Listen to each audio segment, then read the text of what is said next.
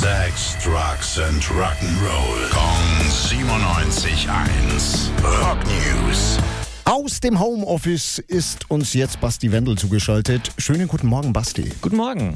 Du hast für uns wieder die volle Ladung Rock News. Richtig, etwas überraschend haben Green Day einen neuen Song veröffentlicht. Holy Toledo heißt er und ich möchte mal behaupten, wo Green Day draufsteht, da ist auch Green Day drin.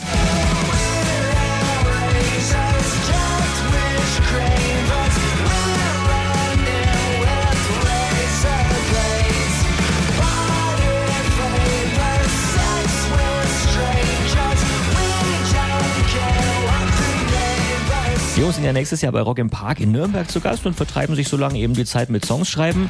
Der Song hier ist aber jetzt kein Vorbote für ein neues Album, sondern der wird im Soundtrack von einer hm, romantischen Komödie verwendet. Dankeschön, Basti.